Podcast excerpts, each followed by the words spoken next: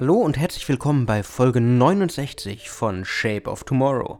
Und heute geht es um die Regulierung der künstlichen Intelligenz. Shape of Tomorrow. Der Podcast rund um Innovation, Trends und die Zukunft. Mit Innovation Profiler Alexander Pinker.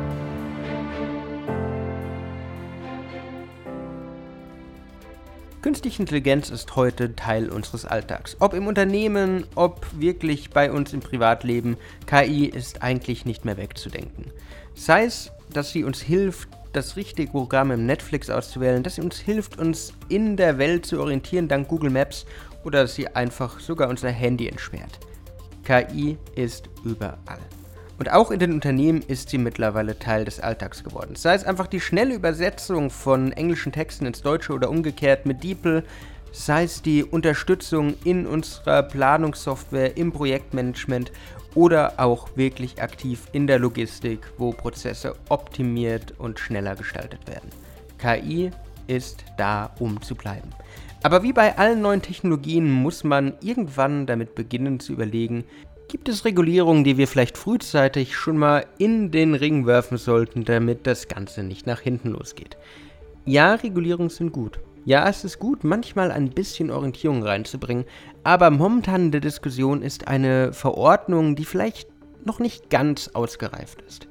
Aktuell plant die EU eine eigene KI-Verordnung, sodass die Europäerinnen und Europäer einfach Vertrauen in die künstliche Intelligenz reinbekommen.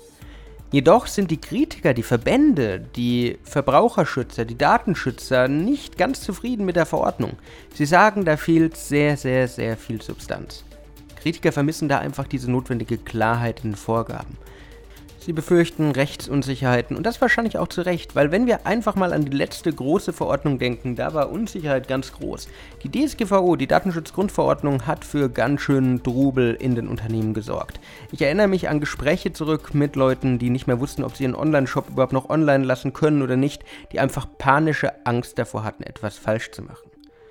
Aber es gibt einen Unterschied zur DSGVO und der KI-Verordnung. Das Internet, die Webseiten, das gab es jetzt schon ein paar Jahre, das ist ausgereift, die Technologie existiert. KI ist wirklich noch in den Kinderschuhen und da kommen all die Verbände auch zusammen und sagen, Leute, vielleicht ist es ein bisschen zu früh, dass wir jetzt schon regulieren. Sei es jetzt die Bitkom, sei es der Bundesverband Digitale Wirtschaft, seien es die Mediziner, sie alle sagen, dass man nicht einfach den Regulierungshebel vorschieben kann und sagen kann, okay, das sind jetzt Mindestanforderungen, die ihr einhalten müsst weil es gibt einfach noch gar keine ausgereiften Anforderungen, an denen man sich orientieren kann. Die künstliche Intelligenz ist in den Kinderschuhen. Die künstliche Intelligenz entwickelt sich nahezu täglich weiter und bietet neue Möglichkeiten. Aber diese Möglichkeiten müssen ausgestaltet werden und müssen erst erschaffen werden, bevor ich anfange, sie zu regulieren. Weil wie soll ich Gesetze, wie soll ich Regeln zu irgendwas erstellen, von dem ich noch gar nicht weiß, wie es ist? Das wäre so, als ob ihr einen Spiel erfinden würdet, aber von vornherein die Spielregeln schon definiert, bevor überhaupt der ganze Spielprozess existiert. Und da müssen wir noch mal ran. Weil was zum Beispiel in dieser EU-Verordnung komplett fehlt, ist so diese branchenspezifische KI-Regelung. Und es gibt einfach Branchenunterschiede in der künstlichen Intelligenz. Mediziner zum Beispiel müssen sehr viel mehr Daten einpflegen, um bessere Patientensicherheit, Qualität zu garantieren. Aber die KI hilft hier schon aktiv, zum Beispiel Krankheiten frühzeitig zu erkennen, Diagnose besser zu machen, die Ärzte in ihrem Alltag zu unterstützen und ihnen unwichtige Aufgaben abzunehmen, die ihnen einfach den Alltag schwer machen und sie daran hindern, sich wirklich auf die Patienten zu konzentrieren.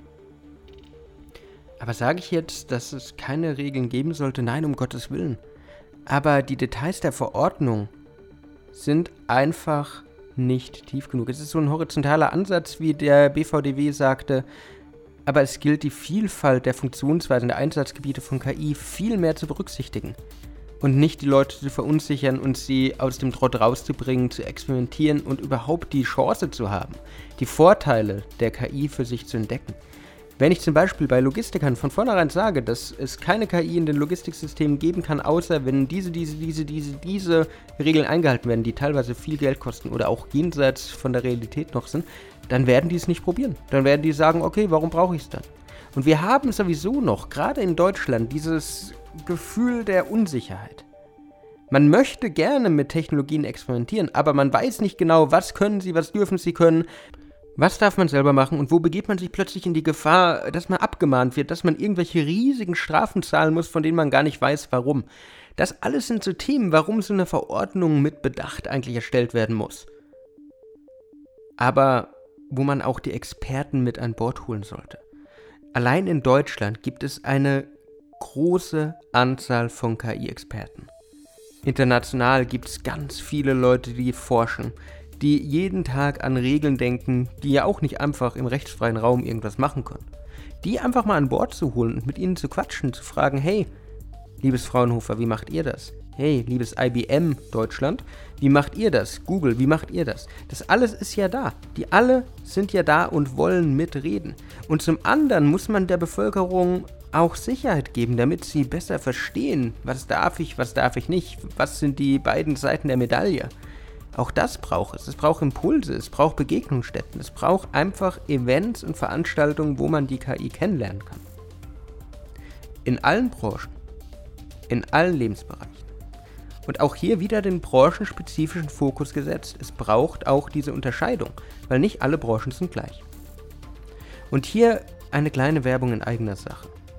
Am 16. und am 17. September findet die Digitalkonferenz AI at Media statt, die ich zusammen mit dem Digital Publishing Report veranstalten darf. Steffen Meyer, Dani Lenz mit den beiden an Bord haben wir ein buntes Programm für alle, die einfach mal aus den Medien, aus der Kommunikation was über Publishing lernen wollen, zusammengestellt.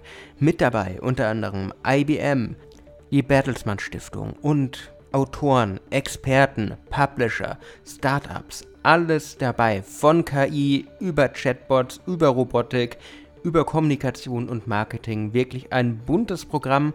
Los geht's direkt morgens um kurz nach 10 mit einem kleinen Einstieg von mir. Dann Keynotes und unsere Speaker am zweiten Tag, am 17. erwartet euch ein Workshop-Programm, wo ihr tiefer in die Materie einsteigen könnt und nochmal nachhaken könnt. Das dann jeweils in Parallelslots über eine Stunde. Wenn ihr mehr erfahren möchtet, dann schaut einfach auf www.konferenz.de und schaut einfach, was alles geboten ist. Ich würde mich freuen, wenn ihr kommt. Die Konferenz kostet auch nichts, sondern ist komplett für euch kostenlos, damit ihr den Einblick in die KI bekommen könnt. Aber selbst wenn ihr nicht dahin kommt, wenn ihr aus einer ganz anderen Branche kommt, schaut euch einfach an, was für Möglichkeiten gibt es. Es gibt tolle Bücher wie Smarte Maschinen zum Beispiel. Es gibt super Einstiege. Es gibt ganz tolle Erklärvideos auf YouTube. Schaut einfach, wie ihr mehr über die Technologie, die wichtiger sein wird als die Elektrizität, wie IBM einmal sagte, lernen könnt. Das war's wieder mit Folge 69 von Shape of Tomorrow. Ich hoffe, dass ihr wieder einiges für die Zukunft mitnehmen konntet. Wenn euch die Folge gefallen hat, würde ich mich freuen, wenn ihr mir folgt, wenn ihr mir ein Like da lasst. Sonst hören wir uns in der nächsten Woche wieder. Bis dann und ciao. Shape of Tomorrow. Der Podcast rund um Innovation, Trends und die Zukunft. Mit Innovation Profiler Alexander Pinker.